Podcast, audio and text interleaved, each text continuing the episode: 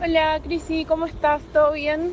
Bueno, espero que estés terminando súper bien la semana. Quería decirte que empecé a trabajar en el podcast en Gatocracia y estuve pensando, capaz podemos hacer un episodio como solo tuyo. Pensaba ponerle la reina de los Misis. Así que bueno, si te parece divertida la idea, lo organizamos. Te mando un beso. Hola, bienvenidos a Gatocracia, el podcast que sirve para comprender el sistema tirano en donde los gatos toman el poder y rompen todas las reglas, además de sillas, sillones y demás muebles. Somos muchos los que vibramos al ritmo de los ronroneos y no estamos solos. Mi nombre es Andrea Kukier y tengo una misión descubrir las historias más interesantes sobre el enigmático y maravilloso mundo de los gatos. Hoy vamos a hablar de Crisi, la reina de los misis. Hola, soy Crisi, tengo 33 años, me gustan mucho los gatos y me gusta usar orejitas de gato. De hecho, hay personas que no me reconocen si no tengo puestas mis orejitas. Mi amiga Vicky siempre hablaba de su amiga Crisi, Salían juntas, compartían gustos musicales y muchas veces me la mencionaba porque Chrissy, al igual que yo, ama a los gatos. En un cumpleaños de Vicky nos conocimos y Chrissy me elogió algún accesorio que tenía puesto. A mí me impresionó mucho su onda y su estética. No me acuerdo qué tenía puesto ella, pero usaba una vincha con orejas de gato y tenía un delineado espectacular de color rojo. Nunca había visto algo así. Además de ser un look completamente único, ella lo llevaba con actitud y yo sentí que era una reina. Porque todos podemos ser originales para vestirnos o luquearnos, pero ella tiene algo más. Algo que no se puede impostar. ¿Se tiene o no se tiene? Ella lo tiene. Como diría RuPaul, tiene carisma, uniqueness, nerve and talent. En ese momento yo vendía accesorios de gatitos para las zapatillas y ella compró algunos. Empezamos a hablar más seguido y vino a la inauguración de mi casa cuando me mudé el año pasado. Cuando decidí hacer Gatocracia, sabía que ella se merecía su propio episodio. Así que pusimos fecha y nos encontramos en un café. Decidimos encontrarnos en un clásico de Buenos Aires, un emblema de la calle Corrientes, el gato negro. Un poco fue intencional por su nombre y para darle más épica al episodio, y otro poco porque es un bar espectacular que además está oficialmente reconocido como Patrimonio Cultural de la ciudad. Consideren el murmullo y los ruidos de tazas de fondo como parte del encanto. Otra cosa que me encanta de Chrissy es su Instagram, arroba puertafolio. Es un diario íntimo audiovisual que refleja lo que le pasa y el mundo que la rodea.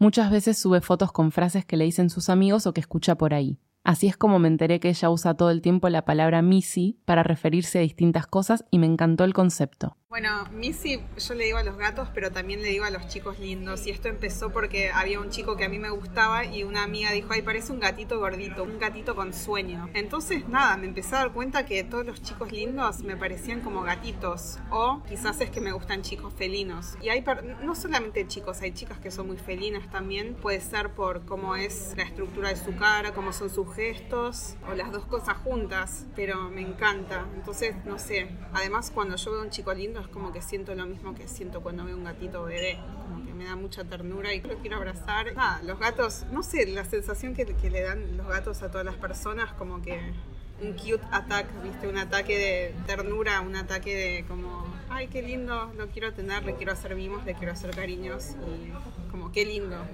qué adorable. A Chrissy también le dicen Lady Miau o Cleocatra, todos apodos geniales. Su historia de amor con los gatos empezó con su siamesa, Lucy.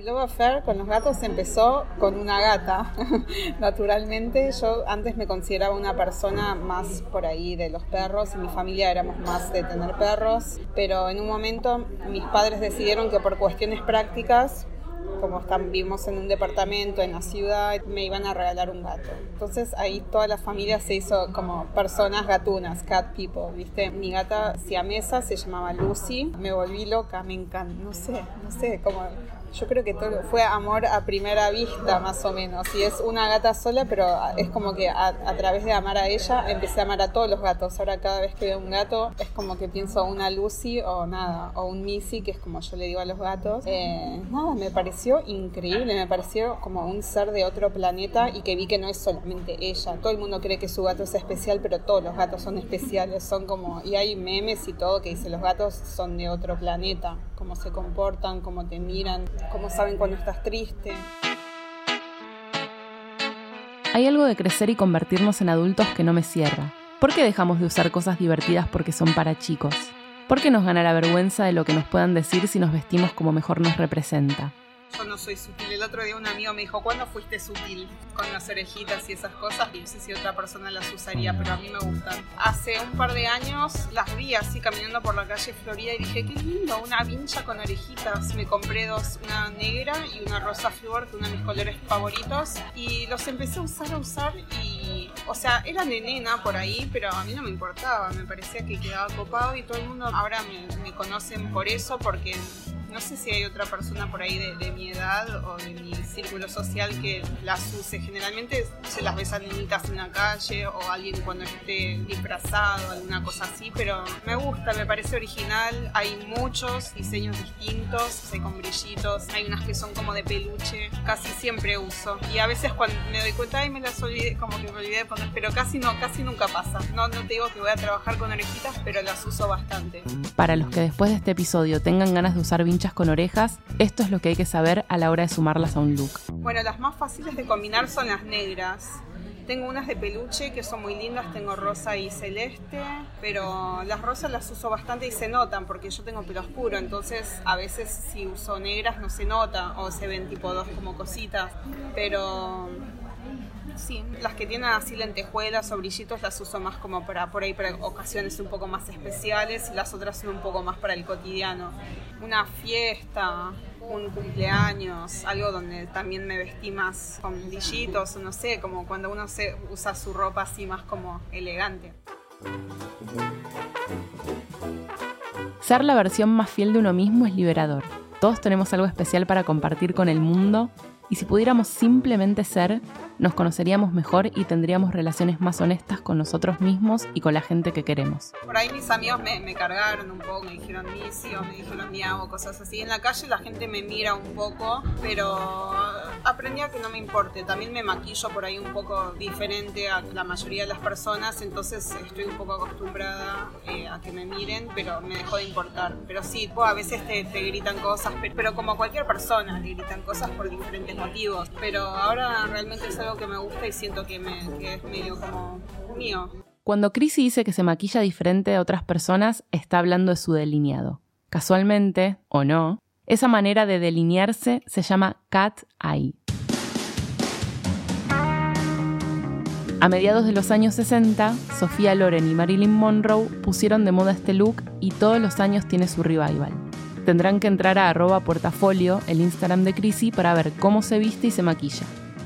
Mi estilo en general, eh, bueno, me gusta mucho el tema de los colores. Me gusta mucho también, a veces estoy toda de negro y la gente me, no me, dice, me han dicho no te reconozco porque estás de colores, pero me gusta mucho ser todo negro, make-up oscuro, el delineado siempre, siempre es muy pronunciado, eh, con colas largas a los costados de los ojos, a veces es blanco. Ah, me gusta mucho, bueno, eso es algo que la gente muchas veces me como que me dice que le llama la atención que me haga delineado blanco. Y fue sencillamente porque un día agarré un lápiz que era para como engrandecer el ojo pintándose abajo. Me había regalado mi mamá. Y dije, ahí si me delineo con esto. Y otra vez me hice el delineado con el lápiz que es para delinear los labios rojo y nada, y es un lápiz que sirve para, hacer cualquier cosa en realidad. Así que me gustó cómo quedó, me pareció como raro, diferente. Me empecé a pintar bastante de blanco, entonces la gente también me conoce por mi delineado blanco o por mi delineado pronunciado simplemente porque me gusta. Claro, no soy, no soy una persona muy sutil. Pero Chrissy no es la única que tiene su estilo propio. Cuando su siamesa Lucy vivía, también era una rockstar. Hasta salió en el suplemento de un diario y parece que sabía desfilar. Yo estaba La Nación y conocí a una de las editoras de la última página. Tenía una sección que se llama Bestiario, yo no sé si sigue existiendo, pero ella sabía que, yo era loca, enamorada de mi gata, como la mayoría de las personas que tienen un gato son devotos del gato. El gato es santo de su devoción. Entonces ella me incentivó a que escribiera algo y decidí escribir algo y la terminé como presentando en sociedad. Eh, tenía una foto de mi gata en mi cama que tenía unos tules y parecía una princesa. Yo siempre pensaba que mi gata era como una princesa, como una reina, además mesa, así que tenía muchísima actitud, tenía siempre el mentón para, para arriba.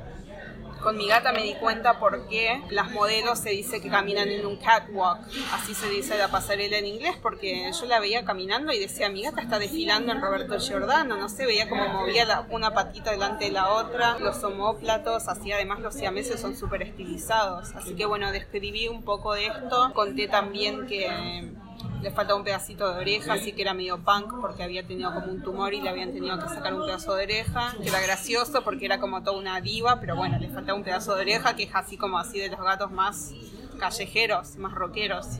Bueno, ya dijimos que Missy puede ser un gatito bebé, un chico o una chica linda. ¿Cuáles famosos calificarían como Missis?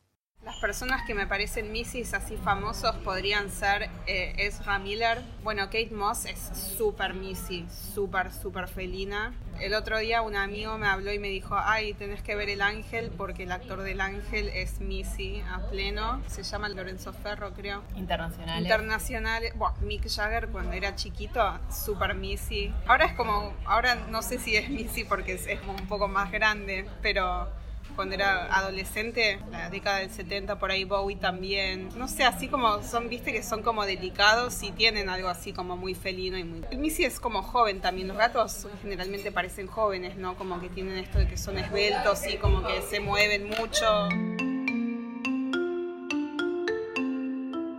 Este episodio está llegando a su fin. Si te gustó, lo puedes compartir con alguien querido que ame a los gatos, la cultura pop o las dos cosas o si odia a los gatos, la cultura pop o las dos cosas, recomendáselo igual. Puede ser una buena venganza. No nos oponemos, solo queremos que nos conozca más gente. La gatocracia es un estilo de vida, es el gobierno de los mejores. Por eso quiero conocerte a vos y a tus gatitos, que hacen que todo este delirio sea posible. Todas las semanas vamos a elegir las mejores fotos, historias y videos de gatos que se suban al hashtag gatocracia para compartirlas en las redes o sumarlas al podcast. Estamos en iTunes, Spotify y en cualquiera para escuchar podcast. Suscríbete, así te avisa cuando salimos. Este episodio fue producido por Andrea Kukier y Alejandra Torres.